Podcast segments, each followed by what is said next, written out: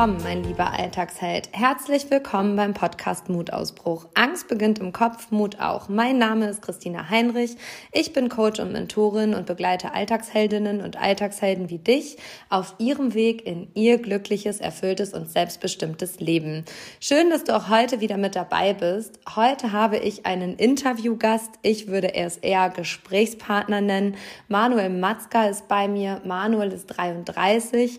Mittlerweile arbeitet er als promovierter Sportwissenschaftler an der Uni Würzburg, ist 33 Jahre alt, kommt auch aus Hamm und lässt dich in unserem Gespräch an seinem bisherigen persönlichen Weg teilhaben. Manuel war Kanu-Bundestrainer, hat eine absolut große Sportleidenschaft und ja, unsere Wege haben sich irgendwann auch getroffen, als ich tatsächlich gerade nicht in meiner Kraft war und einen Bänderriss hatte und Manuel mich mit seinem Training wieder zurück in die Stabilität gebracht hat. Hallo Manuel.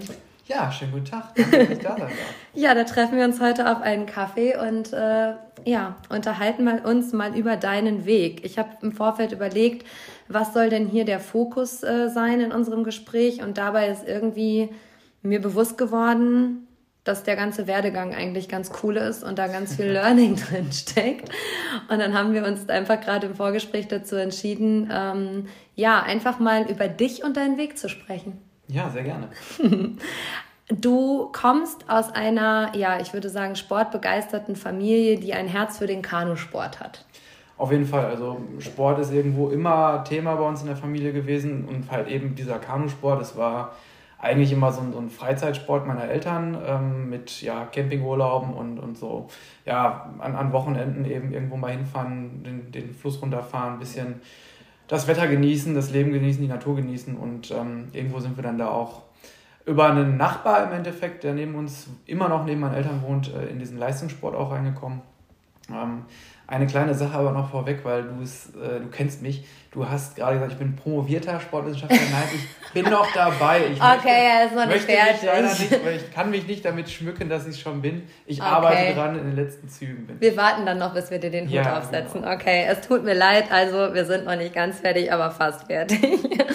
Gut.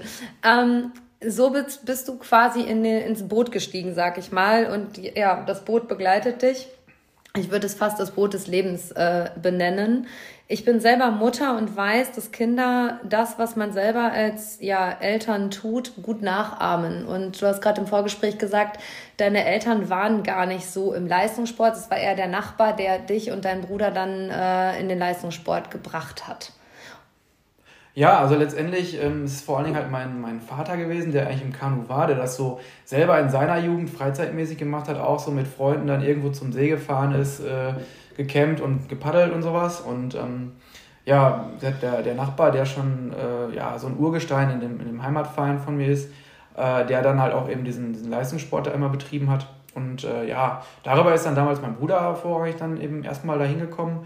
Und ähm, da war ich halt noch so ein kleiner Dötz, dass ich das ja nicht mal richtig wahrgenommen habe, aber so mit der Zeit, dann, weil mein Bruder das gemacht hat, bin ich da irgendwie auch äh, reingerutscht. Das war ja sozusagen gar nicht zu hinterfragen.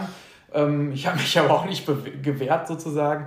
Es äh, war so mehr oder weniger ein Selbstläufer. Es hat sich einfach so ergeben. Und dann hat ähm, ja die große Freizeit irgendwie immer am Kanuring stattgefunden, beziehungsweise im Verein stattgefunden. Die Ferien waren geprägt durch äh, ja wahrscheinlich Ferienlager oder halt auch irgendwie Trainingslager. Genau, also letztendlich ähm, ist es ein sehr zeitintensiver Sport und er hat uns halt komplett eingenommen, aber jetzt nicht im negativen Sinne, sondern voll und ganz im positiven Sinne. Hinzu kommt noch, dass meine Mutter dann eben, als da waren wir eben noch sehr jung, äh, dann den, den, den ja, Vereinsvorsitz übernommen hat. Äh, gerade weil eben mein Bruder und ich da diesen Sport gemacht haben, der damalige Vorsitzende dann irgendwie von jetzt auf Fall, Knall auf Fall da quasi raus ist und wie das dann so als Mutter ist, ich will, dass meine Kinder den Sport weitermachen können, also übernehme ich jetzt mal eben übergangsweise diesen Posten. Übergangsweise ist sie das jetzt, glaube ich, 25 Jahre oder so. Das ist äh, schon sehr sportlich. Ähm, also es funkt sehr gut, funktioniert sehr gut. Ähm, ja, jetzt, äh, ja genau, die, die, die Ferien sind dann eigentlich immer, immer Kanu gewesen. Also es waren am Anfang war es dann noch gemeinsame Urlaube, die man gemacht hat, wo man dann eben campen gefahren ist. Ähm, sei es jetzt irgendwo in Deutschland, Bayerischer Wald, waren wir ganz oft an diversen Seen, wo man dann da gecampt hat und dann auch noch drumherum alle Flüssen Kanutouren gemacht hat. Und ähm, ja, dadurch, dass dieser Sport halt sehr intensiv, zeitintensiv ist, ging es dann irgendwo mit 13, 14 eigentlich dann los, dass man ja jede Ferien im Trainingslager war. Und da waren die Eltern letztendlich auch mal mit, weil meine Mutter ja, wie gesagt, da Vorsitzende des Vereins irgendwo war. Und in so kleinen Vereinen ist dann die Vorsitzende auch eigentlich alles andere an, an Personal. Und deswegen war sie immer mit dabei. Und ähm, ja, so war dann eigentlich alles, was an, an Urlauben war, war dann immer Trainingslager. Da muss man erstmal äh, der Mama ein Kompliment aussprechen an dieser Stelle, weil das ist schon nicht selbstverständlich. Äh, neben einem ja, Job, den sie ja auch ausgeübt hat, äh, da jetzt, sage ich mal, auch noch so viel Ehrenamt reinzustecken. Das ist schon, ja, auf jeden Fall erstmal aller großer Anerkennung wert. Ähm, auf jeden Fall. Tatsächlich ist sie da ja heute auch immer noch sehr aktiv und äh, du bist bis heute auch aktiv. Also wir reden jetzt mal so ein bisschen über den Leistungssport und ich äh, erinnere mich an ein Gespräch, an dem du gesagt hast, na ja, also also du arbeitest heute auch als Personal Trainer und begleitest Menschen individuell. Das muss man auch noch mal dazu sagen. Da hat dich mhm. dein Sportstudium ja auch hin ähm, begleitet. Und War tatsächlich sogar eigentlich der ursprüngliche Grund, warum ich Sport studiert habe, weil ich dachte, ich werde okay. Personal Trainer und irgendwie bin ich dann doch mehr in dieser, in dieser Leistungssportschiene gelandet und jetzt ist es irgendwie dann doch beides von allem so ein bisschen. Vereinst du so ein bisschen alles, ja. ne? Genau. Und ähm, da muss ich, ähm, da war für mich so der Impuls, dass du gesagt hast, naja, die Individualität im Leistungssport ist nicht so gegeben, wie du es dir, sag ich mal, erstens als Sportler gewünscht hättest und auch erfahren hast und wie du dann quasi dahin gekommen bist, wo du hingekommen bist, dass du es anders gemacht hast. Ich sage im Coaching ganz häufig, ja, wenn dir ein Problem auffällt, dann kannst du das jetzt bejammern und beschimpfen. Oder du kannst es dir annehmen, es verbessern und anders machen. Ich sage immer bewusst nicht besser machen, sondern anders machen, so wie es in deinem Gusto ist. Und wie ist da deine persönliche Erfahrung im Leistungssport als kleiner Junge, sag ich mal erstmal, und dann äh, bist du Kanu-Bundestrainer geworden mit einer großen Passion. Das muss man ja einfach auch sagen. Definitiv. Ja, also ich meine, letztendlich als kleiner Junge hat man das alles so jetzt gar nicht mal wahrgenommen, ob das jetzt individuell war oder nicht. Also da geht es ja irgendwie darum, dass man Spaß an der, an der ganzen Sache hat, dass man da mit äh, Freunden viel unterwegs war. Also letztendlich ähm, andere kennen das halt, also dass sie ihre, ihre Freunde aus der Schule oder sowas hatten. Das gab es bei mir eigentlich eher weniger, weil alles eben an, an Freizeit in diesem Kanuverein stattfand und ähm, ja, deswegen war die Zeit da immer, immer schön, ähm, ob es jetzt Training war oder man auch andere Sachen gemacht hat. Und so ist man dann auch irgendwo so gemeinsam mit den Leuten, mit denen man da trainiert hat, groß geworden. Ne? Äh, irgendwo ab so einem Alter 15, 16, 17 wird es dann halt immer, ich sag mal, ernster in, in unserem Sport, wenn man es denn wirklich, äh, ich sag mal, als Leistungssport betreiben will. Ja, und dann äh, ist halt mit der Zeit dann schon für mich irgendwo immer mehr aufgefallen, gut, ich hatte jetzt alles andere als die Statur von einem Kanuten. Ich bin ähm, dafür einfach zu klein, habe zu kurze Arme, könnte man sagen. Ähm, und, und so Hebel und Größe sind, sind da schon sehr entscheidend und wichtig. Ähm, dementsprechend war das jetzt nie so für mich äh, ja, vorauszusehen, dass ich mal irgendwo die große Karriere in der Nationalmannschaft oder sowas machen werde. Nichtsdestotrotz habe ich ähm, mit 16 die Entscheidung getroffen, äh, nach Essen an einem äh, Olympiastützpunkt zu gehen und dort zu trainieren. Da so ein äh, Teilzeitinternat besucht, wo ich dann quasi zur Schule in Essen morgens gegangen bin und dann auf so ein ja, ähm, Internat dann quasi Hausaufgabenbetreuung, Mittagessen und so hatte und dann im Nachmittagsbereich dann trainieren gegangen bin, beziehungsweise auch zwei, dreimal die Woche dann morgens vor der Schule noch trainieren gegangen sind. Ähm, ja, und da war es halt eben so, dass man dann schon festgestellt hat mit der Zeit, okay, irgendwo schieben wir ja alle über den gleichen Kamm. Ähm, und äh, mir ist es am Anfang jetzt vielleicht nicht so krass aufgefallen, aber mit der Zeit habe ich schon gemerkt, okay, ich, ich investiere hier total viel. Ähm, letztendlich kriegst du aber dann nur gesagt, so ja, bist halt zu schlecht, ähm, hast halt Pech gehabt und äh, ja, dann wird halt auch irgendwann quasi mal im Laufe der Karriere gesagt, so ja, du ganz ehrlich, es lohnt sich für dich eigentlich nicht, weil äh, das wird nichts. Du hast nicht die Fähigkeiten, so nach dem Motto. Um, und ja, da habe ich halt mit der Zeit dann schon irgendwo auch das, ich fand es halt schade, die Art und Weise, wie da einem mit einem vielleicht auch umgegangen wurde, dass da nicht irgendwie das Gefühl war, ja, die versuchen wirklich individuell aus mir da mehr rauszuholen. Und ähm, da habe ich natürlich auch angefangen zu hinterfragen, okay, ähm, ist es wirklich so, äh, dass ich da, dass da einfach kein, kein Sinn besteht oder kann man nicht auch individueller äh, mit einer Person arbeiten oder nicht? Und ähm, woran liegt es denn vielleicht auch überhaupt, dass ich, dass ich nicht so gut bin oder dass ich nicht dahin komme, wo ich hin will? Und irgendwo ist daraus halt auch so einfach dieses Interesse äh, immer mehr gekommen, dass ich dann in dieses sportwissenschaftliche Studium auch gekommen bin. Also ich habe immer sehr viel hinterfragt und, und durchdacht und auch wahrscheinlich zu viel gedacht, was im Leistungssport auch nicht immer so clever ist, ähm, sich, sich über alles Gedanken zu machen. Aber letztendlich hat mich das dann quasi zu dieser Karriere in der Sportwissenschaft dann schon gebracht, auch muss man sagen. Und an dem Punkt sind wir, ähm, dass du dann Kanu-Bundestrainer geworden bist nach deinem Studium, beziehungsweise während deines Masters, glaube ich, oder? Genau. Und also dann hast du es anders gemacht. Genau, also letztendlich ähm, habe ich in meinem Bachelorstudium, das ich an der Sporthochschule in Köln gemacht habe, äh, schon so nebenher ehrenamtlich halt auch als, als Trainer bei mir in der Heimat dann weiter gearbeitet habe. Und äh, ja, letztendlich hat sich das mehr oder weniger durch Zufall ergeben, dass ich dann äh, mit dem Masterstudium, was ein Fernstudium war, in, was ich in London gemacht habe, oder über eine Uni in London, ähm, dann aber auch gleichzeitig eine, ein Angebot bekommen habe, in meiner Heimat als äh, Landestrainer erstmal im Kanusport zu arbeiten. Und für mich war das eigentlich ja, ein Sechser im Lotto sozusagen, weil ich konnte studieren und gleichzeitig auch das, was man so lernt, auch anwenden und gleichzeitig aber auch eben erfahren, okay, ähm, ja, worauf kommt es denn vielleicht auch an oder was mache ich anders äh, als andere. Und für mich war es irgendwo immer klar, dass ich nicht einfach mit dem Status quo, der da ist, mich zufrieden gebe, sondern auch mal gucke, was kannst du noch machen? Und äh, ich habe dann schon auch viele Dinge einfach wirklich anders gemacht, als es der Standard war oder als es einem auch vielleicht äh, gesagt wurde, wie man es machen soll, weil ich es einfach mit mir selber nicht vereinbaren konnte, weil ich den, den Sinn oftmals nicht gesehen habe. Also für mich war immer wichtig, dass man mir erklären kann, warum man etwas macht. Und wenn man mir das gut erklären kann, dann sehe ich auch keinen Grund, es nicht zu tun. Aber ganz oft war es halt so, das ist eigentlich so, ja, es steht vielleicht irgendwo in so einem Lehrbuch drin, aber eine richtige Begründung steht da auch nicht hinter. Und warum ich das jetzt mit allen so machen muss, sowieso nicht. Ähm, und ähm, ja, dadurch habe ich halt ganz viele Dinge hinterfragt und dann einfach gesagt, okay, das ergibt für mich keinen Sinn, das lasse ich weg, das ergibt Sinn, das mache ich.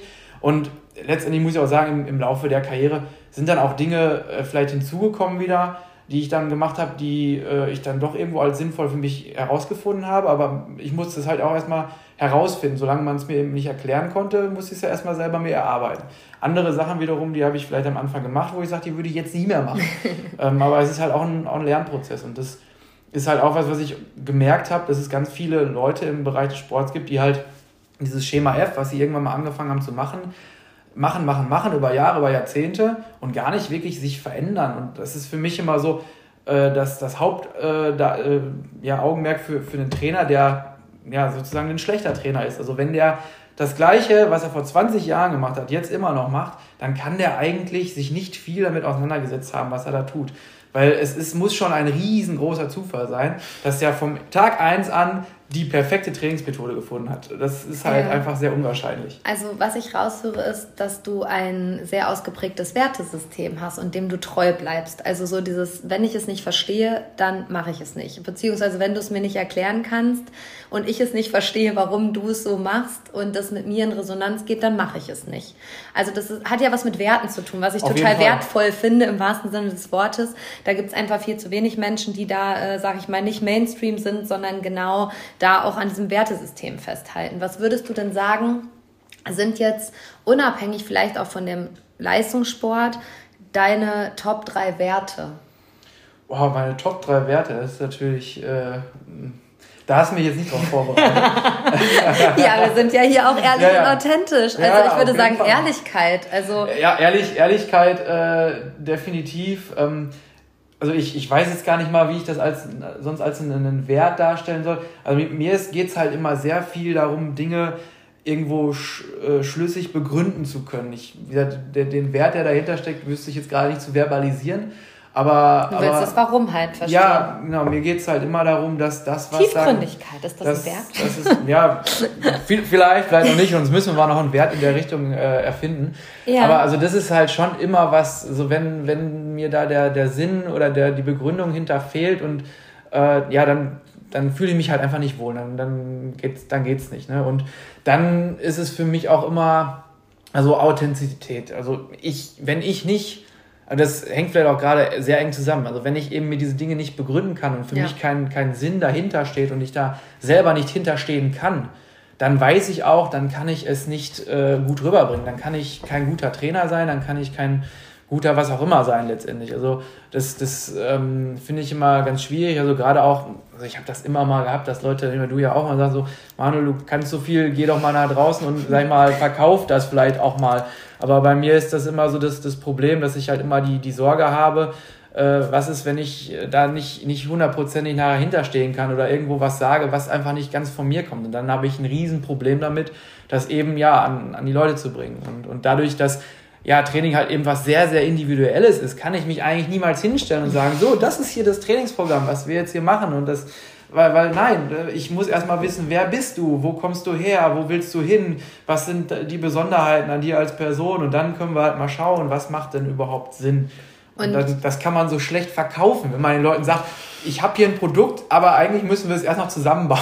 Ja, wobei das kann man sicherlich auch an den Markt bringen, weil Bestimmt. ich glaube, das, was dir wichtig ist und so wie ich dich kenne, ist nicht das Kollektivschicksal, sondern das Individualschicksal. Also du mhm. bist total der Mensch fürs Eins zu Eins und ähm, bist da halt auch total im Fokus. Also wenn ich dich jetzt, sag ich mal, ähm, mit deinen Stärken beschreiben sollte, also man würde mich fragen, Christina, sag mal die Stärken von Manuel, dann ist das zum einen, du bist total präsent. Also wenn du was tust, dann bist du präsent, dann bist du da, dann gibt es keine Ablenkung und äh, ja, du bist halt da, egal ob im Gespräch, ob im Training bist dann einfach unabgelenkt. Also bei dir gibt es nicht dieses, ich trainiere jetzt und schreibe noch fünf WhatsApp-Nachrichten oder ich äh, studiere jetzt und lese dabei aber jetzt noch irgendeinen Roman oder ich telefoniere, sondern dann bist du nicht erreichbar, dann bist du präsent. Das mhm. ist so ein Fokus, also ein, ähm, eine ganz, ganz große Stärke, die dich ausmacht und wo sicherlich, sage ich mal, Menschen, die mit dir arbeiten, auch den größten Mehrwert haben. Also wie wenig Menschen sind heutzutage noch präsent wirklich da. Und da kommen wir zur zweiten Stärke, die ich dir zusprechen würde, ist Fokus. Also wenn du was tust, dann tust du das ganz oder gar nicht. Also so mit dem Kopf durch die Wand gibt's bei dir nicht. Das muss schon gut durchdacht sein und es muss fokussiert sein. Und so wie ich dich jetzt, sage ich mal, auch mit den Sportlern, die du betreust oder den Sportler, also ich kenne jetzt nur die Sportlerinnen, ähm, die du betreust im Kanusport, da bist du auch super Empath. Also das ist ja auch einfach so eine deiner Stärken, wo man denkt, okay, also wir sind ja auch gut befreundet und reden öfter mal so über die Thematiken und du sagst dann immer, ja, aber dann kommen die zu mir mit den Themen, die jetzt gar nicht im Sport sind und ich finde, das macht ja auch noch mal einen guten Trainer aus am Rand, der nicht nur den Fokus on point hat, was jetzt hier das Training mhm. angeht, sondern wie viel ist halt auch so dieses persönliche, zwischenmenschlich, empathische wichtig für dich? Ja. Ja, letztendlich ist es tatsächlich sogar was, was ich äh, auch aus Versehen in meiner, meiner Doktorarbeit so ein bisschen jetzt ergeben hat, so als, als, als Quintessenz aus dem, was ich gemacht habe. Also ich habe mich ursprünglich eigentlich damit auseinandergesetzt, wie halt so im Ausdauertraining die, die perfekte Intensitätsverteilung für einen Leistungssportler ist. Ähm, da vielleicht schon mal Spoiler, es gibt die nicht, also es ist nicht so einfach. Ähm, und da ist halt letztendlich die, die äh, Quintessenz auch gewesen, dass sowas einen viel holistischeren Ansatz bedarf. Also ich muss das große Ganze sehen, ich muss so viele Einzelteile zusammenfügen, ähm, um, um zu gucken, was braucht der Athlet, äh, was braucht er jetzt, was braucht er morgen. Das sind teilweise ganz unterschiedliche äh, Ansätze, weil, weiß nicht, wenn, wenn morgen Oma gestorben ist, dann mache ich vielleicht auch mal gar kein Training oder eben kann den Sportler jetzt eben nicht so, so hart rannehmen, wie ich es eigentlich vorhatte. Ähm, oder, oder andersrum, wenn man halt dann eben einen Sportler hat, der gerade eine richtig geile Phase hat, dann, dann lohnt es sich auch eben, den mal ein bisschen, ein bisschen mehr zu kitzeln. Einfach weil er auch, es auch dann genießen wird, weil er eben gut drauf ist. Und äh, da, da spielen so viele Dinge eine Rolle. Und ja, wie gesagt, also eben nicht nur die, die körperliche Fitness, aber auch die, die seelische irgendwo. Und deswegen ist es natürlich immer auch wichtig zu verstehen, wie äh, der, der Einzelne halt auch tickt und denkt und, und was ihm wichtig ist. Ne? Ähm, absolut. Und da sind wir bei Persönlichkeit in der Trainerfunktion. Also ich kann mhm. ja noch das größte Fachwissen haben, wenn ich, äh, sage ich mal, emotional stumpf bin und am Rand stehe, dann werde ich niemanden zum Erfolg bringen, oder? Definitiv schwierig. Also letztendlich muss man auch ganz ehrlich sagen, egal ob es jetzt der, der Leistungssport ist, ähm, wo es einen vielleicht noch eher wundert, aber äh, auch gerade natürlich so im Personal Training oder sowas, die Leute hinterfragen gar nicht mal so krass, äh, was du da machst, also dein, dein Wissen, sondern eher, äh, ja, steckst du da, ich sag mal, Vollblut hinter. Und, und wenn die sehen, dass du da mit Feuereifer bei bist, dann, dann glaubt dir der Trainierende eigentlich auch alles, weil der sie halt einfach sieht, okay, der, ich sag mal so, der wird für mich äh, auch, auch durchs Feuer rennen Und äh, dann fühlt man sich halt einfach auch gut aufgehoben als, als Trainierender. Ne? Und ich glaube, das ist so, so das, das Wichtigste, was man spüren muss, weil dann weiß man auch, äh, dass selbst wenn du jetzt, äh, sag mal, das, das Anfangstraining, was du geplant hast, also wenn das jetzt nicht das Perfekte ist, dann weißt du als Trainierender auch, dass derjenige, mit dem du arbeitest, der aber auch gucken wird, dass er es dann anders macht und anpasst. Ja äh, wenn er halt spürt, dass was nicht läuft. Und das ist ja eigentlich, das ist letztendlich sowieso immer das Entscheidendste im Trainingsprozess. Das ist auch mal so das, äh, was ich nicht verstehe, wenn Leute meinen, ja, ich, ich brauche doch gar nicht irgendwie einen Trainer oder so, weil ich kann mir doch im Internet jetzt irgendein so Trainingsprogramm rausziehen. Ja, das stimmt schon und es gibt auch äh, einen gewissen Prozentzahl an Menschen, die dann mit diesem Training auch klarkommen. Aber letztendlich ist dieses Training dann halt ein Training, was für ein paar Menschen funktioniert, aber für viel, viel mehr Menschen wahrscheinlich nicht. Und ähm, dafür ist dann eben der Trainer da, der dann quasi nicht am Anfang den perfekten Trainingsplan für dich hat, aber mit dir den perfekten Trainingsplan für dich entwickelt. Und der verändert sich letztendlich auch im Laufe der Zeit. Wenn ich äh, beispielsweise, äh, wenn ich jetzt übergewichtig loslege und mit der Zeit äh, mein, mein Gewicht verliere und eine ganz andere Fitness habe, dann, dann verändert sich auch das Training, was ich machen sollte und vielleicht auch machen kann. Ähm, und das muss man halt irgendwo dann natürlich auch alles, alles berücksichtigen. Und da muss man sehr individuell rangehen können und auch die Leute wirklich sich genau angucken, verstehen. Ähm, ja. Und sich vielleicht auch noch in sie reinversetzen. Also ich muss sagen, mir fällt gerade eine ähm, Situation ein. Du hast im letzten Jahr in einem meiner Ernährungscoachings eine Stunde gemacht und das waren, sage ich mal, ich glaube 10, 15 Mädels ähm, und da muss man wieder sagen, was nimmt die Welt wahr und was passiert dann? Und das waren wirklich Mädels, die, sage ich mal, wirklich auch noch ein Gewichtsthema hatten und eigentlich, ja, nicht eigentlich, sondern auf ihrer Abnehmreise waren. Und dann kamst du. Und ähm, wenn man das jetzt gesellschaftlich so sieht, dann sind da quasi 15 Frauen, die Gewicht reduzieren wollen. Dann kommt da der gut trainierte Trainer von nebenan. Und natürlich, ich kenne das selber noch aus meiner Phase mit Übergewicht. Dann fühlst du dich erstmal nicht wohl. Und dann ist etwas passiert. Ähm, da hast du den Schalter so magisch umgedreht, das ist dir gar nicht selber bewusst gewesen. Da muss ich, muss ich jetzt gerade wieder dran denken. Eine Frau sagt, also ein Mädel in der Gruppe sagt, ja, aber Manuel, weißt du, ich weiß, Schwimmen wäre jetzt schon irgendwie mein Ding, was ich machen könnte mit meinem Gewicht, aber ich fühle mich so unwohl in meinem Badeanzug. Und dann hast du gesagt, ja, du ganz ehrlich, glaubst du nicht, dass ich mich beim Schwimmen auch unwohl fühle? Und dann hat die dich mit großen Augen angeguckt und dann hast du gesagt, ja, ganz ehrlich, ich habe halt auch mehr Haare am Körper als der Durchschnittsmann. Ich finde es auch ziemlich scheiße, schwimmen zu gehen. Mhm. Und auf einmal war genau diese Verbindung da zwischen der übergewichtigen Frau Frau und dir als Trainer, dass sie gesagt hat, wow, okay, krass, also das hätte ich jetzt nicht erwartet. Und da sind wir mhm. wieder bei dieser authentischen Art, ehrlich zu sein und nicht zu sagen, ja, nur weil ich jetzt mit meinem Körper irgendwie für den Durchschnittsdeutschen, wo der Durchschnittsdeutsche sagen würde, boah, der Manuel, der ist ja total super trainiert und der hat ja überhaupt gar kein Thema. Mhm den anderen, also im, im Kurs halt auch nochmal zu sagen, nee, also da habe ich auch ein Thema und da einfach ehrlich zu sein. Also ja, ich meine, grundsätzlich haben wir da immer diese, ich sag mal, Barrieren, die aufgrund von dieser Oberflächlichkeit halt existieren. Ne? Also ich bin mir ziemlich bewusst und auch sicher, dass halt viele mich ansehen und halt einen Stereotypen sehen ähm, und ja, ich persönlich kann für mich damit leben, weil ich will jetzt auch nicht jedem gefallen, aber ich kann halt eben auch, auch gut verstehen, äh, dass man da eben so seine Probleme mit hat. Also das ist ja auch so ein, so ein typisches Gespräch, was man eigentlich führt, ähm, warum die meisten dann zum Beispiel nicht ins Fitnessstudio gehen wollen, weil sie sich da immer beobachtet fühlen, weil sie immer das Gefühl haben, äh, die Leute würden über einen ja, richten und, und, und ja, letztendlich ist das immer der Grund, warum dann die meisten eben da zum, zum Joggen, Walken oder sowas zurückgreifen. Wobei ich halt, da haben wir auch schon oft drüber gesprochen, immer sage, für einen Übergewichtigen ist das definitiv nicht äh, der beste Start ins, in die sportliche Karriere. Ähm, aber letztendlich, ich bin jetzt so viele Jahre in, einem, in den Fitnessstudios dieser Welt unterwegs. Also, da sind viele auch, ja, die haben vielleicht äh, nicht alle äh, alle beisammen, aber die triffst du sozusagen immer an. Aber letztendlich, was ich noch nie erlebt habe, aber wirklich noch nie, dass irgendwo mhm. einer, der da übergewichtig oder was auch immer war, äh, dumm angesprochen wurde, nee. weil er, weil er irgendwas und, weil und er auch Sport an, macht. ja oder auch angeguckt. Also letztendlich ist es ja so, äh, wenn man dann da ist, dann kriegt man eigentlich eher den Respekt von allen, weil ja okay, derjenige hat sein Problem sozusagen erkannt und arbeitet dran. Und dann ist es echt so, dass man meistens eher total viel Unterstützung erfährt, wenn man sie denn auch will. Also, dass man dann auch problemlos zu Leuten da hingehen kann, ob man sie kennt oder nicht, und sagt, pass auf, kannst du mir mal was zu der Technik oder so sagen? Und gerade die größten, breitesten, das sind meistens die nettesten und, und liebsten Leute. Das ist immer so, was die was die Menschen gar nicht so, so, so denken. Also klar gibt es da auch Ausnahmen, aber ähm, die haben genau die gleichen Pro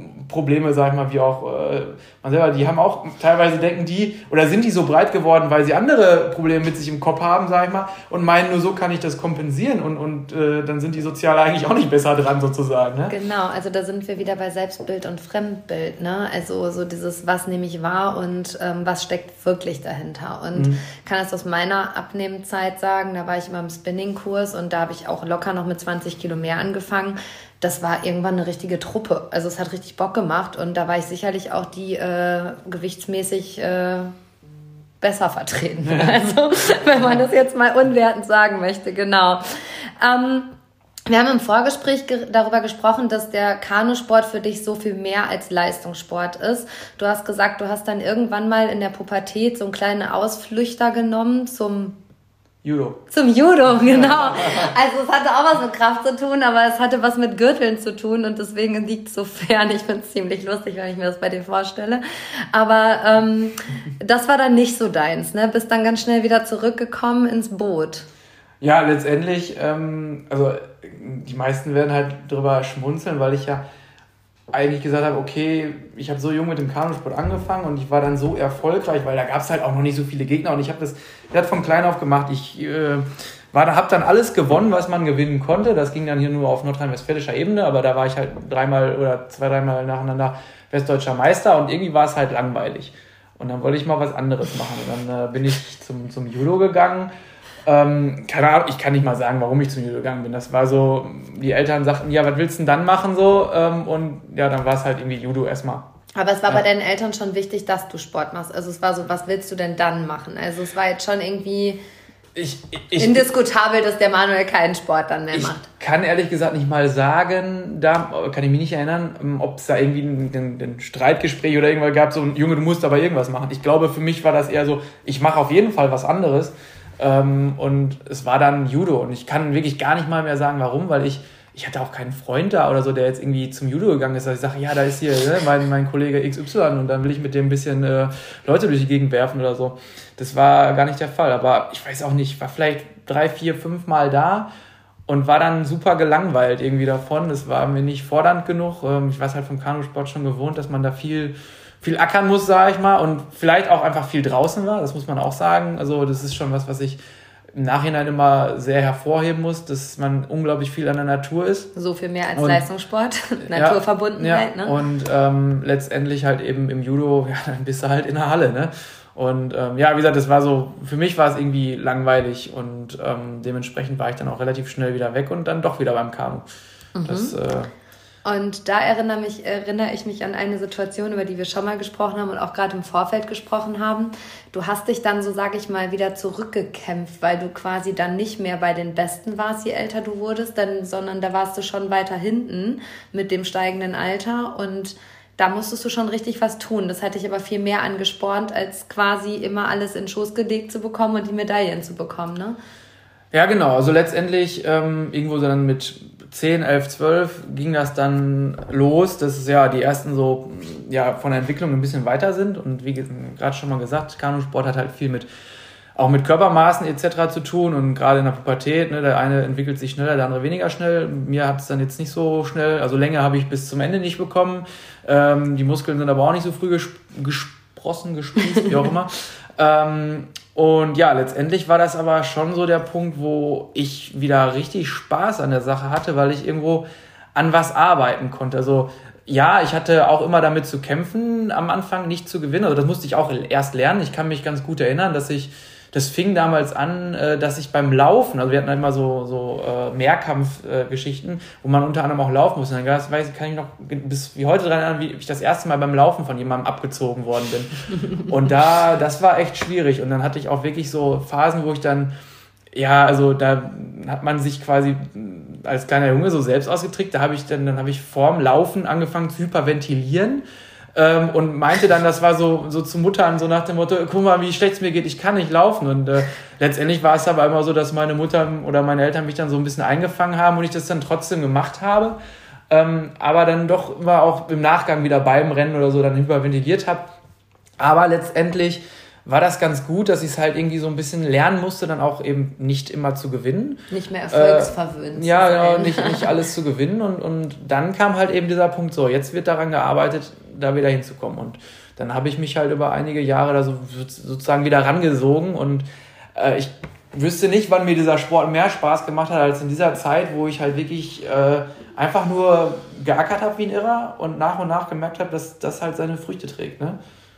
Also quasi sehen wir da mal wieder, dass so direkter Erfolg auch gar nicht so positiv ist, sondern dass es halt ein größeres Learning ist, sich die Dinge zu erarbeiten. Also dass Erfolg eine Treppe ist und keine Tür ist, die man aufschlägt und dann gewinnt man jede Medaille, sondern dass man da Stufe für Stufe hochgeht. Und ähm, du hast vorhin von einem einem Wettkampf erzählt, der irgendwie mir, also für mir kam so dieser Impuls, ja, Vorstellungskraft schafft Wirklichkeit. Also du warst da immer, sag ich mal, in einem indirekten Konkurrenzkampf mit einem guten Sportfreund, der äh, da einfach immer erfolgreicher war. Und dann gab es dieses eine Rennen, was dich, äh, sag ich mal, im Adrenalinspiegel hat weit nach vorne bringen lassen, ja? ja, also letztendlich ist das genau diese, diese Story. Ich hatte einen, einen, im Verein einen Sportskamerad, mit dem ich auch Mannschaftsboot zusammengefahren bin und so und mich auch super gut verstanden habe. Ähm, und der hatte halt, äh, ja, ja, entwicklungsbedingt einfach große Vorteile. Der war dann äh, auf einmal, eben, wo wir dann so 10, 11, 12 waren, war der drei Köpfe größer als ich und auch äh, äh, doppelt so breit und irgendwie hat, äh, haben die Hormone da ein bisschen eher äh, eine Rolle gespielt. Und ähm, ja, letztendlich war er aber nie der fleißigste Sportler, muss man, muss man ganz, ganz ehrlich sagen. Also er war immer ein guter Freund von mir, aber er hat sich jetzt auch nicht krumm machen wollen. Mhm. Ähm, und äh, ja, das ist dann kam dann, dann, dann sind wir auch wieder bei meinem Wertesystem. Das fand ich natürlich irgendwie unfair, weil ich immer Gas gegeben habe und äh, äh, er aber dann besser war und auch viel erfolgreicher. Ähm, und letztendlich wollte ich, wollte ich mir irgendwo auch selber beweisen, dass ich, dass ich schneller sein kann. Und dann habe ich so ja, mich eigentlich auch über ein paar Jahre so ein bisschen wieder rangearbeitet. Und letztendlich war dann da ein so ein, so ein Winter, man sagte, im Kanusport sagen wir mal, die, die, die Meister werden im Winter gemacht. Und dann war das so ein Wintertraining, wo ich so nach und nach ihn auch wirklich im täglichen Training überholt habe, wo ich merkte, okay, ich kriege den, egal was ist, selbst wenn es schlecht läuft, kann ich ihn besiegen. Und ähm, letztendlich war es aber nie so, dass wir dann mal im Wettkampf wirklich gegeneinander gerasselt sind, sondern es war nur so eine Trainingserfahrung, die ich hatte. Und dann war es letztendlich der Hauptwettkampf äh, in Nordrhein-Westfalen, wo man sich für die deutsche Meisterschaft dann qualifizieren konnte, wo wir zufällig im Halbfinale gegeneinander gefahren sind und auch noch äh, nebeneinander in den, äh, in den Startschuhen lagen. Und äh, ja, da war für mich dann irgendwo, äh, da hatte ich so, so, so Scheuklappen auf. Da ging es eigentlich nur um eins. Ich wollt, musste mir beweisen, dass ich schneller bin als er. Also er, er, selber wusste gar nicht, dass ich diesen inneren Krieg mit mir geführt habe. Gut so. Ähm, das Gut war so. mein ganz eigenes Problem sozusagen und ähm, das wollte ich mir halt beweisen. Und äh, ja, letztendlich weiß ich noch genau, dann ist dieser Startschuss gefallen und ich bin losgefahren wie ein Irrer. Ähm, und, und dann irgendwie so nach einer gewissen Zeit sehe ich, sehe ich, dass ich ihn nicht mehr sehe. Also dann ist er mir auch aus dem Augenwinkel verschwunden. Und äh, da war für mich klar, gut, dem habe ich jetzt, da ist schon mal für mich logisch, den habe ich besiegt. Das Rennen ist zwar noch nicht vorbei, aber der kommt hier nicht mehr hin. ähm, und das war so eine Hälfte der Strecke und dann habe ich halt mal gedacht, jetzt guckst du mal, wo du im Rest des Feldes bist. Und dann habe ich auch mal gesehen, scheiße, ich bin Erster. ähm, und damit war gar nicht zu rechnen, äh, weil ich einfach auch über die Saison noch gar nicht so das, äh, die Leistung hatte, dass man jetzt sagen könnte, gut, der Manuel fährt ins Finale äh, und qualifiziert sich dann für die deutsche Meisterschaft. Ähm, und äh, ja, dann war das irgendwie so, ach du Scheiße, jetzt musst du das hier irgendwie ins Ziel retten. Und äh, dann war es einfach nur eine schmerzhafte Erfahrung. Da habe ich dann, also es waren 500 Meter Rennen und dann habe ich halt noch 250 Meter. Das sind so, in Zeit sind wir so circa zwei Minuten gefahren. Ne? Also so eine Minute lang musste ich dann noch meinen Körper irgendwie überzeugen, dass er einfach weitermachen muss. Ähm, und dann bin ich da auch hart geworden und alles und das war eine ganz schmerzhafte Erfahrung. Aber letztendlich habe ich es irgendwie erfolgreich über die Ziellinie geschafft und ähm, ja, war dann einfach stolz wie Oscar, aber war auch halb tot. Also ich wusste gar nicht mehr, worum und unten ist. Ich hatte auf einmal einen Kopfschmerz, äh, der, war, der war ganz grausam und habe ich ja gerade schon gesagt, mhm. ich zum Ufer gefahren. Meine Mutter war direkt da und hat mir eine Flasche Wasser gegeben und die habe ich sofort wieder ausgespuckt, weil das so ekelig geschmeckt hat. Ich wusste nicht, was sie mir da gegeben hat, aber das war kein Wasser, dachte ich. Und dann irgendwie so 30 Minuten später oder so hat sie mir die gleiche Flasche Wasser wiedergegeben und auf einmal schmeckte es ganz normal. Also ich habe da ein Milieu in meinem Körper erschaffen, sage ich mal, von der äh, äh, Erschöpfung her, was dann irgendwie meine ganzen Sinne komplett versaut hat. Also da sehen wir mal, dass das einfach mehr als Leistungssport ist, weil da ist so viel Learning einfach drin, allein in dieser Situation. So dieses, du kannst, sag ich mal, weniger körperlich können als wer anders, aber wenn da der Wille ist, ist da halt auch ein Weg und trotzdem auch diese Konsequenz da ist, dann ergibt sich dieser Weg halt auch. Und den äh, Kopfschmerz und den Adrenalin kenne ich vom Marathon. Also es ist eine völlige Überbeanspruchung. Also bei mir eine Überbeanspruchung, bei dir ist es echt so dieser Adrenalin, der durch den Körper knallt.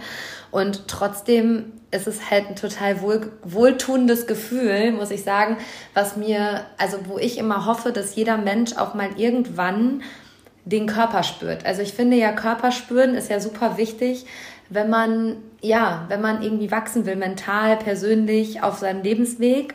Und das tun die wenigsten Menschen, weil sie nicht bereit sind, über sich hinaus zu wachsen. Und das kannst du bei einem Lauf tun, das kannst du bei so einem, also bei einem Kanurennen tun, womit du nicht rechnest, bei einer Fahrradtour tun. Egal, Hauptsache du spürst mal wieder deinen Körper. Also, ähm, ja, also letztendlich einfach ähm, gibt es ja mehrere Möglichkeiten sozusagen zu erfahren, was es bedeutet, mal über sich hinauszuwachsen, mal an seine Grenze zu gehen. Und äh, letztendlich kann ich ja auch nur wachsen, wenn ich, wenn ich meine Grenze mal erfahre. Also äh, die, ich, muss, ich muss in die Nähe dieser Grenze kommen, muss diese Grenzbelastung haben, um äh, dann einen Schritt weiterzukommen. Und manchmal ist es halt eben so, der eine tut sich dann leichter, das vielleicht über den Körper zu erfahren, der andere macht das dann vielleicht eher über, über irgendwelche psychischen Erfahrungen oder so. Ähm, aber es sind natürlich auch immer unterschiedliche mhm. Paar Schuhe. Also wenn ich überlege, so, das was ich dann immer sehr interessant finde bei solchen Situationen, das bei mir immer so, dann fängt auf einmal der ganze Körper an zu kribbeln. Man, man hat das so teilweise gar nicht unter Kontrolle.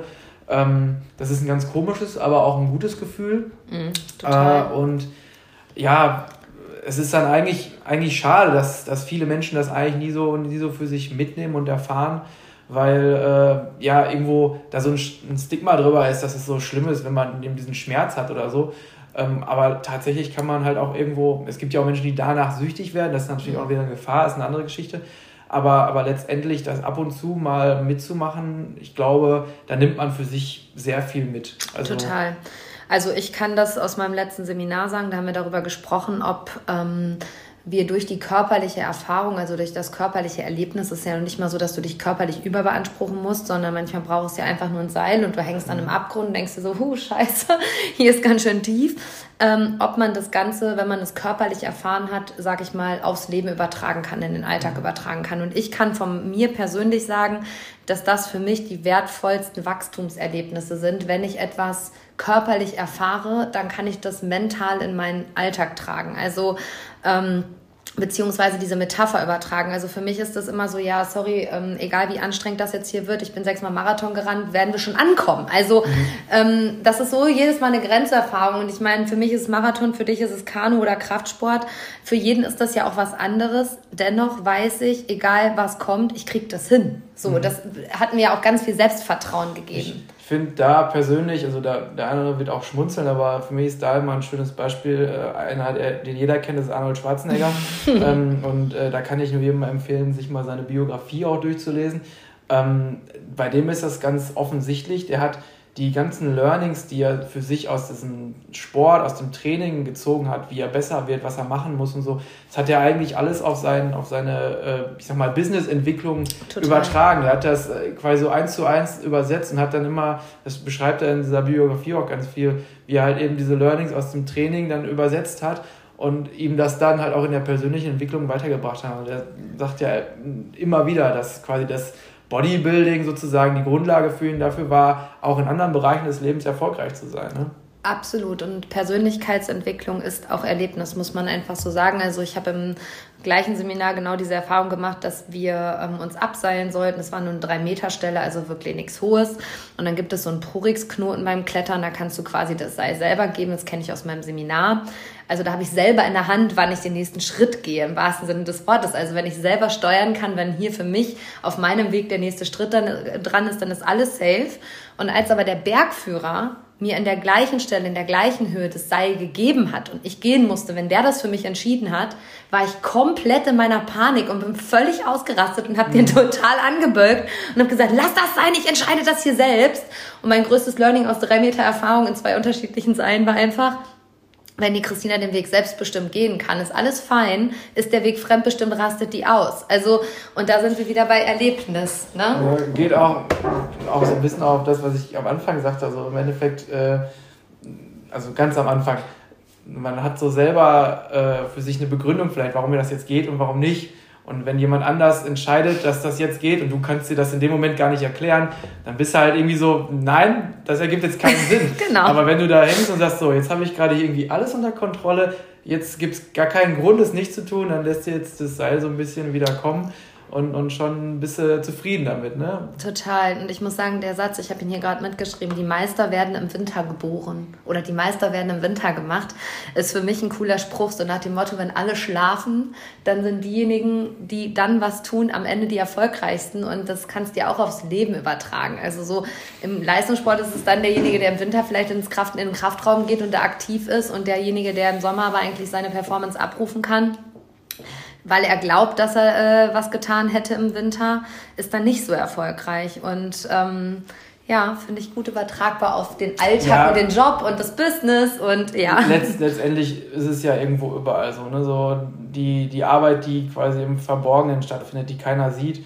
die ist ja das, die dich quasi dahin führt, dass du dann vielleicht an dem Tag X im, im Rampenlicht bist. Ich meine, das ist natürlich auch nie eine Versicherung, ja, da hängen ja viele viele Dinge hinter, aber wenn du halt für dich auf Nummer sicher gehen willst, äh, dann kommst du halt nicht drum herum, das äh, zu machen. Also, und ab einem gewissen Leistungslevel im Leistungssport zumindest halt so, hast du halt keine andere Wahl mehr. Also entweder das oder du bist definitiv raus sozusagen. Ja, total. Wenn ich das jetzt gerade so auf meinen Job übertrage, dann ist es ganz häufig so, dass wenn ich nicht aktiv was tue, also nicht sichtbar was tue, beziehungsweise die Welt es nicht sichtbar sieht, ich das Gefühl habe, ich tue nichts. Und dabei weiß ich aber, dass in diesen Rückzugsphasen, in denen ich nicht präsent bin für die Öffentlichkeit, für mich das größte Wachstum stattfindet. Also quasi der Winter, den keiner sieht, wo keiner sieht, was macht die Frau denn jetzt? Oder kann man auf jeden Unternehmer beziehen, wenn ich mich in mein stilles Kämmerlein zurückziehe und einfach für mich bin, dann wachse ich am meisten. Also der Winter ja. ist schon kein schlechtes, äh, keine ja, schlechte Metapher, die, die, muss man sagen. Die Sache ist halt immer, immer die, ähm, also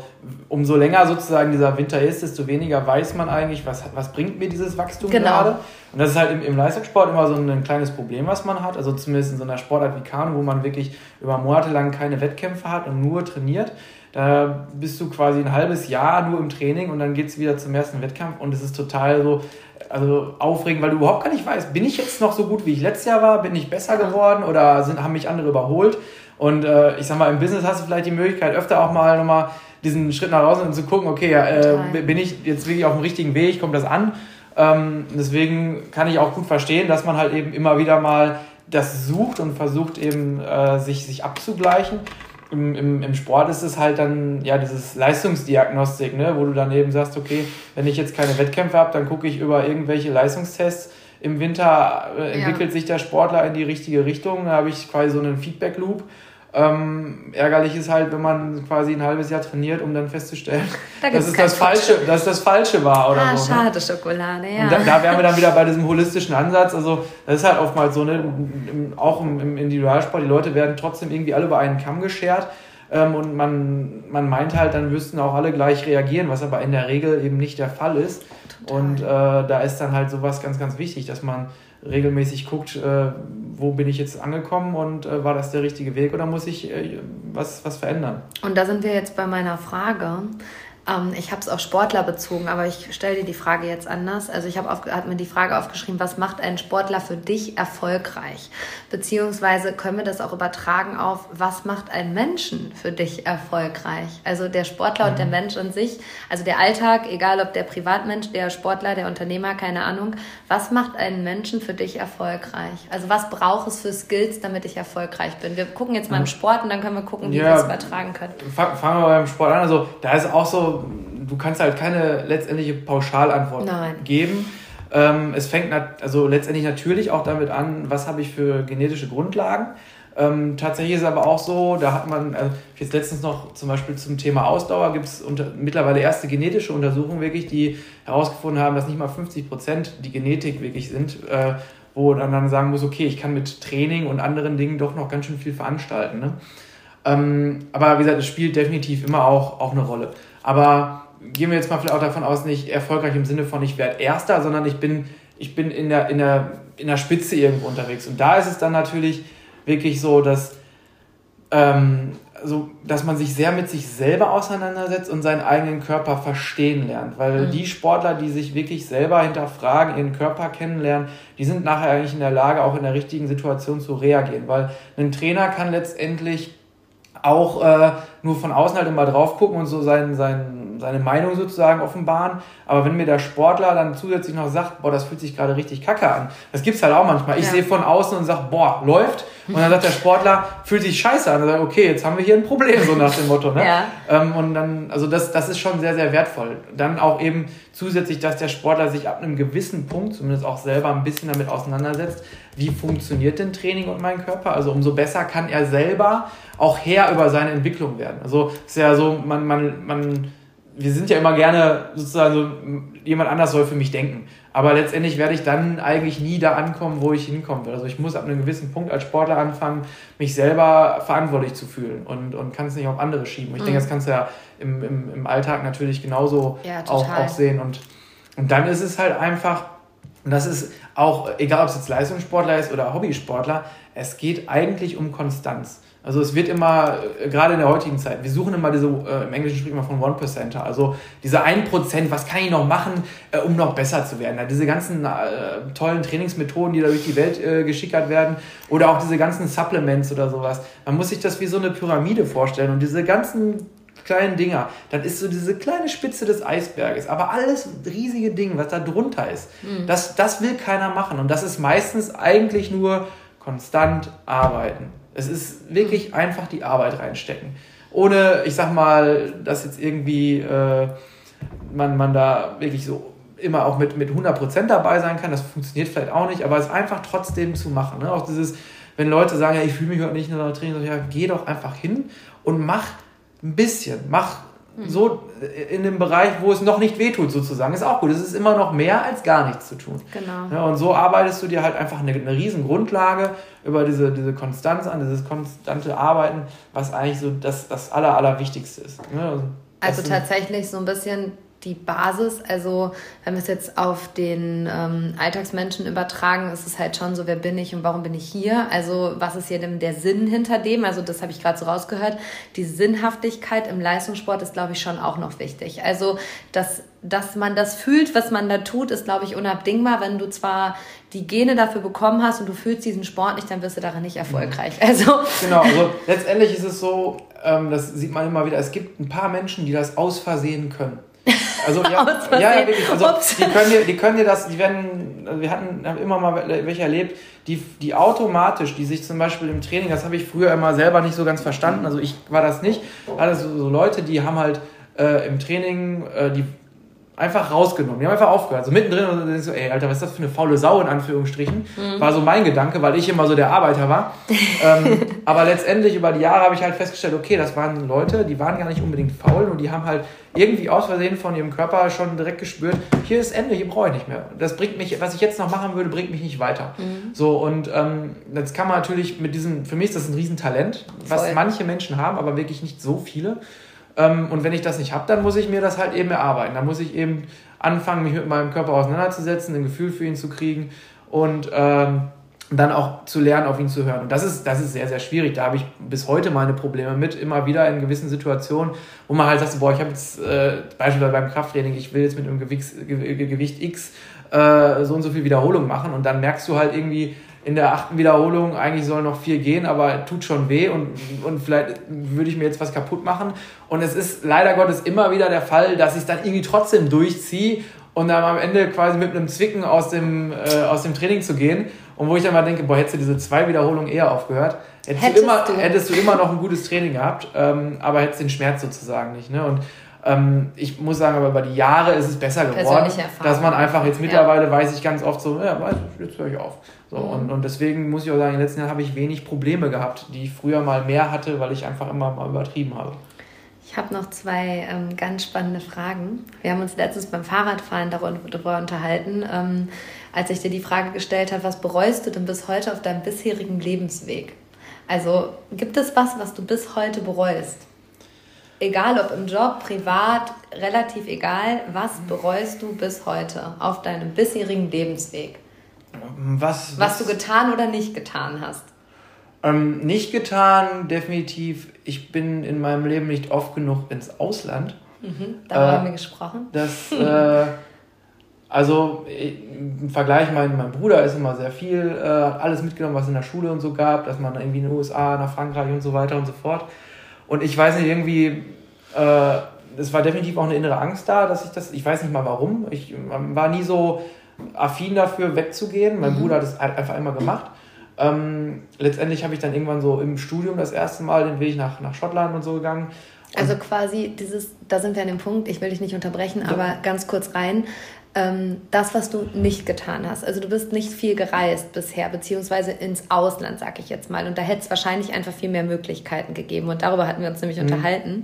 Darauf wollte ich auch hinaus, dass wir irgendwie die Quintessenz des Gesprächs war, dass wir das, was wir bis heute gemacht haben, nicht bereuen, sondern eher die mhm. Dinge, die wir eben nicht ich meine, getan ja, genau. haben. Also es ist andersrum. Ich habe ja auch äh, jetzt mehrfach meine, meine berufliche Karriere quasi verändert, äh, wo man im Nachhinein natürlich auch mal sagen, jetzt bist du schlauer, hättest du mal dieses oder anders gemacht. Letztendlich muss ich aber sagen, äh, alles war irgendwo wichtig, um für mich zu erfahren, wo ich denn vielleicht hin will. Äh, sonst äh, hätte ich immer noch dieses Was wäre denn wenn Gefühl vielleicht. Äh, so kann ich für mich da halt eigentlich immer ganz klar sagen, ich habe mehrere Optionen probiert und gemerkt, da fehlt mir was, da fehlt mir was, da fehlt mir was. Ähm, also da war es irgendwo wichtig, das gemacht zu haben. da hast du eine gute Reise gemacht. Genau. Und, und letztendlich das mit dem Reisen habe ich dann mit der Zeit natürlich dann mehr gemacht und mache und versuche jetzt auch mal, wenn es irgendwie geht, das mitzunehmen. Ähm, aber ich glaube, für meine persönliche Entwicklung wäre es sehr wertvoll gewesen, wenn ich dann eben schon in der Schulzeit äh, ins Ausland gegangen wäre. Und wenn man mich fragen würde, wenn ich das Curriculum einer Schule schreiben dürfte, würde ich sagen, äh, so mal zwei, drei Monate die Kinder ins Ausland sofort. Ja, das also, ist äh, mein Schlüsselsatz ist immer Reisen ist die beste Schule der Welt. Also so andere ähm, Kulturen kennenlernen. Und da will ich noch kurz drauf eingehen, weil du hast aber eine sehr, sehr wertvolle Erfahrung gemacht, wo du auch gesagt hast, dafür bist du unfassbar dankbar. Du warst im Senegal. Genau. Und ähm, die hat dich, glaube ich, wirklich auch zu der Person, also das war, glaube ich, schon ausschlaggebend, auch nochmal prägsam für das, wie du heute bist. Auf jeden Fall. Also letztendlich ist, ist das in, in vieler Hinsicht eine interessante Erfahrung gewesen. Es fing halt damit an, dass ich damals, ich war noch äh, Landestrainer im Kanusport und ähm, hatte dann aber schon eigentlich mich so ein bisschen entschieden, mehr in die, in die Welt der äh, Wissenschaft gehen zu wollen, ähm, weil ich einfach gesagt habe, okay, im Kanusport geht es irgendwie nicht weiter. Ähm, und man war zu jung, um irgendwie schon fertig zu sein, sag ich mal. Mhm. Und dann habe ich ja, mehr oder weniger per Handschlag mich schon äh, ja, in, in eine, bei einer Uni da ja, sozusagen angemeldet. Und letztendlich habe ich dann meinen Job gekündigt, äh, um dann zu erfahren, dass das doch nichts wird an der Uni. Äh, würde ich auch nie wieder machen. Kann ich keinem empfehlen. Das ist irgendwie, äh, oder im Endeffekt hat es mir jetzt auch nicht wehgetan. Aber in dem Moment war es für mich schon scheiße. Okay, Job ist weg äh, und kein neuer da. Ähm, und dann hat, dann wollte es aber auch der Zufall. Dann, das ist nicht der Zufall, das okay, Universum. Dann war es, dann war es das, dann war es das Universum von mir aus. Auf jeden Fall weil ich dann eben diesen Job nicht mehr hatte, hatte mich dann aber vom Kanuverband jemand angerufen und gefragt, wir haben ja gerade so ein Projekt über den Olympischen Sportbund äh, im Senegal so ähm, Entwicklungshilfe zu machen im Kanusport. Und ja, dann hatte ich halt gerade zufällig Zeit. ähm, und habe gesagt, mache ich gerne. Und dann bin ich im Endeffekt äh, einen Monat lang fast nach äh, in den Senegal äh, um dort ja den, eigentlich diesem Kanuverband so ein bisschen zu helfen. Ich wusste überhaupt nicht, was auf mich zukommt. Er hat mich auch eigentlich gar nicht darauf vorbereitet in irgendeiner Form, muss man ganz ehrlich sagen. Ich dachte, ich fliege dahin, habe da irgendwie ein Hotel oder so und, und bin dann da äh, eben so drei, vier Wochen und, und helfe da beim Training, guck mal, was die so machen und gebe ein bisschen Tipps und Hinweise. Das war dann nicht so, ne? nee, war, war, war, absolut gar nicht so. Ich äh, weiß, ich bin da gelandet und das erste, was dann war, äh, alles dunkel da am, am Flughafen. Ich so, was ist denn hier los? Äh, da war Stromausfall, was halt da normal ist. Passiert mehrfach am Tag, dass einfach nirgendwo Strom ist.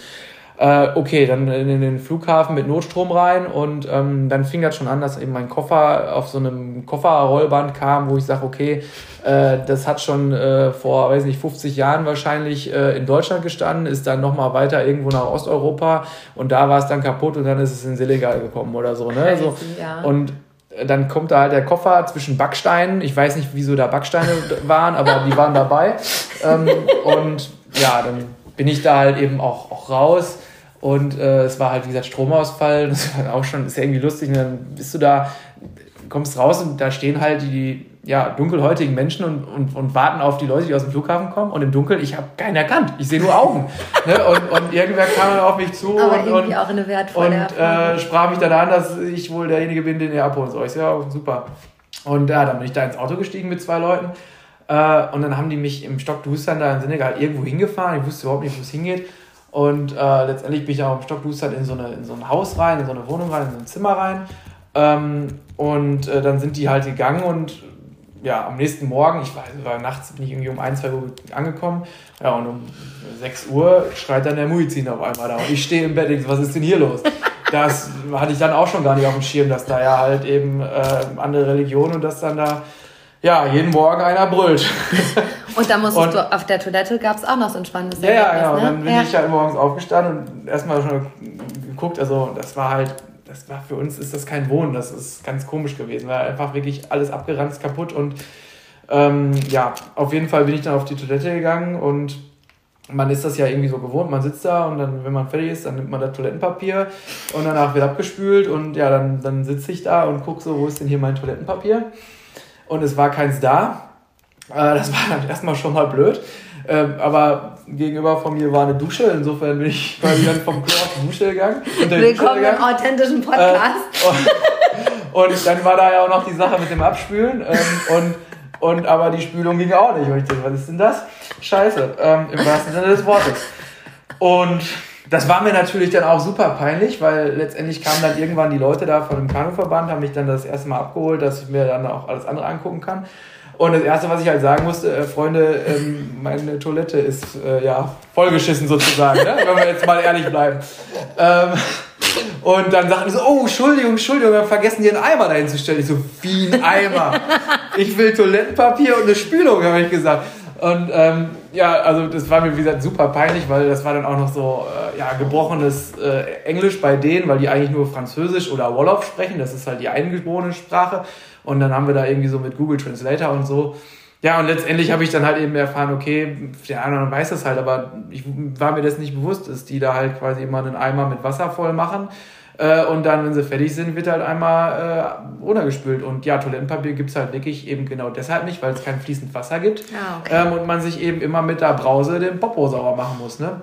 Spannende äh, Geschichte. Ja, und das war dann schon. Aber da hast du so die Einfachheit des Lebens irgendwie ähm, kennengelernt und hast halt auch wirklich zu schätzen gewiss, gelernt, haben wir, haben wir uns auch schon mal darüber unterhalten, dass das, so wie wir hier leben, absolut nicht normal ist. Also vorhin so liebevoll beim Kaffee machen gesagt, also unser Badezimmer ist gerade rausgerissen ich habe dir so ein bisschen davon erzählt, habe ich gesagt, na ja, ist halt auch nur ein Badezimmer, was gerade mhm. nicht funktioniert. Ist auch ein Luxusproblem, ne? Also so dieses ja, unsere jetzige Gesellschaft hier in Deutschland, Europa, also dass das halt eben wirklich meistens, wenn wir uns ärgern, im Alltag Luxusprobleme sind. Ja, letztendlich, wie gesagt, ich bin ja da auch arbeitslos hin und hatte viele, viele Bauchschmerzen, äh, weil ich halt, ja, man hat da irgendwo ein Stigma in Deutschland auch, ne? Wenn du dann arbeitslos bist, ne, dann bist du ja ein Versager und dann geht es dir schlecht und dann wird es irgendwie ganz mhm. schlimm sein, aber ja, diese, diese drei, vier Wochen, die ich da war, haben mir dann gezeigt, boah, ey, selbst wenn ich in Deutschland arbeitslos bin, geht es mir super. Ja. Also ich, ich habe ein Dach über dem Kopf, ich bin dort tatsächlich, das weiß man ja auch, in der Lage, mir einen Fernseher zu leisten oder ein Handy oder sonstigen Kram.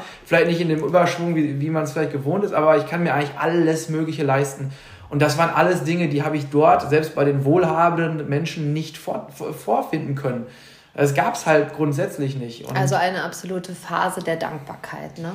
Definitiv ähm, Dankbarkeit und einfach eine super Erdung, die man erfahren hat und mittlerweile halt auch äh, ich, ich ja sehe, dass also man, man meckert viel viel weniger über, über die Dinge, die hier sind. Also sicherlich kann man über vieles streiten und viele sagen äh, mhm. bei vielen Sachen sagen, es könnte besser oder anders laufen, aber letztendlich äh, so gut wie es uns hier geht, das das mag sich halt einfach kaum einer vorstellen und wir meckern hier auf einem Niveau, was eigentlich frech ist. Und man muss sagen, ähm, dass die Situation zeigt halt, da geht eine Tür zu. Also der Job, der eigentlich geplant war, funktioniert nicht und das Leben hat was anderes mit dir vor, was dich aber super krass erdet halt und dich in die Dankbarkeit bringt. Und da sind wir beim Schluss quasi schon. Also wir haben gesagt so 45 Minuten, ja, let's go. Also jetzt sind wir bei einer Stunde, ist überhaupt gar nicht schlimm, finde ich total gut. Ähm, Wofür bist du dankbar? Und als ich ähm, den Ausschnitt aus deiner Doktorarbeit gelesen habe, ähm, glaube ich, bist du da ja auch, also hat sich ja da schon wieder gespiegelt, wo, wem und wofür bist du bis heute so dankbar, dass du an dem Punkt bist, mit 33 jetzt fast fertig mit der Promotion zu sein, wo du es ja auch immer, sag ich mal, so ein bisschen runterspielst, ist ja nur ein Doktor. Ich sage immer so, Manuel, wann können wir denn jetzt endlich diesen blöden Hut hier aussetzen? Ich hab da richtig Bock drauf, bin schon bestellt. Also wird jetzt auch mal Zeit, also bald ist es soweit, aber wem und wofür bist du dankbar? So kurz zusammengefasst. Ja, also letztendlich natürlich ganz, ganz besonders mein, meine Eltern, weil sie mir alles mitgegeben haben, was ich brauche, um, ja, sag mal, im Leben, im Leben klarzukommen. Also es nicht, geht gar nicht um, um, um Geld oder irgendwas, ganz im Gegenteil, sondern ich sag mal, die Tugenden, die Charaktereigenschaften, die ich da mitbekommen habe, weil meine Eltern halt eben, die haben keine, keine eigene akademische Erfahrung aus dem, aus dem Haus. Ich bin letztendlich auch der Einzige irgendwo bei uns äh, in, der, in der Familie, jetzt mal dann eben einen Doktor macht. Also ich habe keinen äh, Doktor, ja. aber nicht. Aber, aber äh, die hatten halt eigentlich gar nicht das Handwerkszeug oder die hatten nicht das Wissen, was, was da kommt, aber trotzdem haben sie alles mir mitgegeben, was ich brauchte, äh, um, um das zu erreichen und alles erreichen zu können, was ich erreichen will. Was und es Ja, letztendlich halt vor allen Dingen, äh, dass man ja geduldig ist, dass man hart arbeitet und dass man sich eben äh, ja, also dass man nicht davon ausgeht, dass die Dinge einem zufliegen. Und mhm. das ist so, äh, so das, das, das Wichtigste. Und, und grundsätzlich eben auch das Wissen, dass die Familie halt am Ende immer da ist. Dass sie immer, egal äh, wie sehr man vielleicht auf den Hintern fallen würde oder so, dass, dass die Unterstützung halt trotz allem da ist und dass es egal ist, wie gut oder schlecht man jetzt im Endeffekt dann bei sowas abschneidet oder ob man vielleicht auch, sag ich mal, versagt in der Situation. Mhm. Äh, so gesehen war man immer, der, der Boden, auf dem man fällt, war immer weich. Das war, ja, das war einfach immer, immer klar. Und da sind wir bei einem ganz wichtigen Thema. Also, das sind noch zwei Dinge, wofür du dankbar bist. Kannst du schon mal drüber nachdenken. Mhm. Ähm, da sind wir beim Wurzelthema. Also, den eigenen Eltern für das, wo man am jetzigen Punkt steht, einfach dankbar zu sein und da wirklich mit den Wurzeln in den Frieden zu gehen und zu sagen, hey, ohne meine Eltern wäre ich erstens gar nicht hier, zweitens haben die mich bisher im besten Fall getragen und ähm, drittens sind die auch immer das Netz, in das ich falle, wenn es mal blöd ist. Also das, mhm. also man kann ja auch mal mit Eltern aneinander geraten, weiß ich selber. Ja. Das ist ganz normal und menschlich, aber dennoch immer nicht zu vergessen, wo man herkommt und wo dann halt auch die Wurzeln sind. Letztendlich habe ich das halt auch äh, insofern immer mehr zu schätzen gewusst, weil ich ja eben durch den Sport auch mit vielen Kindern und dann eben auch Eltern gearbeitet habe. Ja. Äh, und auch immer gesehen habe, dass es auch eben ganz anders, anders laufen kann. kann. Genau. Und äh, dass das nicht selbstverständlich ist. Also unser eins sagt vielleicht oder denkt vielleicht, es wäre selbstverständlich, aber man, man, muss gar nicht weit gucken nach rechts und links mhm. und wird es relativ schnell herausfinden, äh, dass diese Art von Unterstützung und, und, und äh, ja wirklich bedingungsloser Unterstützung äh, nicht normal ist. Mhm. Noch zwei weitere Dinge, für die du dankbar bist. ich fordere dich jetzt noch, hier noch ja, heraus. Das ist eigentlich, eigentlich, gar nicht das große Problem. Also ganz okay. sicher ist es dann eben auch mein, mein Bruder, äh, der mir, dem ich unglaublich viel ja, irgendwo verdanke. Er ist für mich immer ein Vorbild gewesen. Ähm, und, und auch immer jemand, also ich war immer mein größter Fan, sozusagen. Das, das, äh, äh ich habe da immer ein, es gibt ein Foto, ein Bild im Kopf, das ist äh, auch aus der, aus der Kanu-Zeit. Da war ich da war ich zwölf Jahre alt ähm, und mein Bruder ist halt drei Jahre älter. Und da war, es gibt, ich weiß, der eine oder andere kennt das vielleicht noch, früher gab es mal die Ruhr-Olympiade, das mhm. ist so, eine, ein Sportfestival in, in, ja, im Bereich des Ruhrgebietes.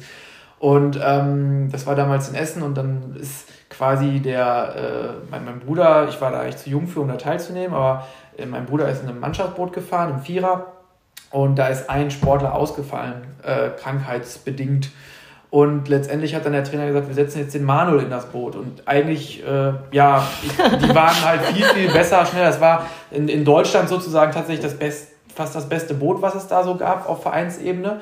Und äh, da war da halt schon irgendwie für mich sozusagen Druck hinter. Ne? Aber letztendlich äh, hab mich dann, hab ich, wurde ich dann sogar auf, auf ganz nach vorne auf Schlag gesetzt. Also eigentlich auch eine relativ große Verantwortung, das Boot halt eben anzuführen. Hab's dann aber auch eben gemacht und von vornherein war es halt so, ich meine, wie gesagt, ich, ich war, ich war 12, 13, mein Bruder war 15, äh, 16. Wir wissen selber, in diesem Alter ist es halt meistens so, dass der große Bruder den kleinen Bruder eigentlich eher nervig und scheiße findet. So. Aber das Gefühl hatte ich halt nie. Und auch in dieser Situation hat er mich halt von vornherein irgendwie so gepusht und unterstützt. Und wie gesagt, am Ende sind wir dann Zweiter geworden. Ja, wegen mir sozusagen nicht Erster, weil mit dem anderen, der im Boot saß, hätte man das Ding wahrscheinlich gewonnen. Hätte wäre Ja, ja, aber ne? ist, äh, wieder, dann die, die Quintessenz war aber die, dann stehen wir auf diesem Podest und was mein Bruder dann macht, ist, er nimmt mich hoch und setzt sich bei mir, bei sich auf die Schultern mir, so, so nach dem Motto und, und hebt mich nochmal allem hervor. Und da habe ich halt irgendwie, was da war, es ist ein Gefühl gewesen, das kann ich gar nicht beschreiben. Und das hat halt, äh, ja, so war es halt irgendwo immer. Also, also dankbar dafür, dass ihr beide da auch immer zusammen in ja. einem Boot sitzt. Ja. Also ähm, cool. Dritter Punkt. Dritter Punkt ist äh, ja wirklich dieser, dieser Sport an sich. Äh, Total. Für, für den ich, ich unglaublich viel, äh, dem ich sehr viel verdanke. Der mir halt viele, also das eine sind halt meine Eltern, die mir irgendwo Tugenden mitgegeben haben, aber auch eben dieser Sport, der mir sehr viel im Leben beigebracht hat, der mir, äh, ich glaube, viele wichtige Dinge mitgegeben hat, die jetzt irgendwo für mich im, im Leben sehr, sehr wichtig sind und mich, mich weiterbringen. Und äh, so eine, eine Sache, die ich da halt immer wieder rausziehe, ist, okay, wenn ich nur dranbleibe und weiter arbeite, dann ergeben sich die Dinge. Also man, mhm. man sagt also, es kommt von alleine, aber letztendlich kommt es ja gar nicht von alleine, sondern man tut ja was dafür. Nur man muss dann eben vielleicht nicht im letzten Moment äh, sozusagen noch die, die, die richtige Bewerbung geschrieben haben, sondern manchmal ist einfach so, dadurch, dass man da ist und macht, kommt dann irgendwer von alleine zu dir und, und kommt mit dem Angebot auch, um genau. die Ecke sozusagen, was dich dann wieder weiterbringt. Also hat, ich finde, also das ist jetzt so meine Quintessenz aus unserem Gespräch, dass dieser Leistungssport generell, und ich glaube, es geht gar nicht um den Leistungssport, sondern es geht generell um irgendeine Zugehörigkeit in einem Verein, ähm, erstens wie eine Familie ist, dass da ganz viel Learning drin steckt und dass da ganz viel Zugehörigkeit drin steckt und äh, wir alle streben halt auch nach Zugehörigkeit mhm. und dementsprechend äh, glaube ich ist äh, Leistungssport ist so viel mehr, vielleicht sogar irgendwie hier auch die Überschrift meiner jetzigen Podcast-Folge. Mhm. Und ähm, ja, ich danke dir, dass du da warst. Ich danke dir, dass ich da war. Das war nicht die letzte Podcast-Folge miteinander. Ähm, ja, das, was ich dir an, an, dir sehr schätze, ist deine Loyalität und deine Ehrlichkeit. Also du sagst nicht nur das, was man hören will, sondern das, was man hören muss und bist dabei auch noch immer super loyal. Also das kann ich zusammenfassend sagen. Das macht dich als Menschen und auch unsere Freundschaft aus und ähm, dafür bin ich wiederum sehr dankbar. Und ähm, ja, jetzt sind wir auf jeden Fall am Ende. Ich danke allen Hörern, dass sie hier heute so lange zugehört haben, denn das ist jetzt nicht mehr, die längste Folge ist nicht mehr vorausgegangen. Wir sind jetzt hier heute noch mal länger geworden, aber Sorry. gut. Nein, das ist, glaube ich, ganz gut. Also man kann das immer so unterbrochen hören, das ist ja ein netter Plausch. Und ähm, ja, wenn ihr Manuel, wenn ihr noch Fragen an Manuel habt, dann werde ich euch den Kontakt und auch seine, ja, sein Instagram-Profil und so weiter in den Show Notes verlinken. Dann könnt ihr euch da direkt äh, connecten. Und ansonsten, mein lieber Alltagsheld und meine liebe Alltagsheldin, danke ich dir, dass du zugehört hast. Und ja, Angst beginnt im Kopf, Mut eben auch. Das haben wir hier heute wieder eindrücklich bewiesen bekommen. Und ähm, ja, bis ganz bald, deine Christine.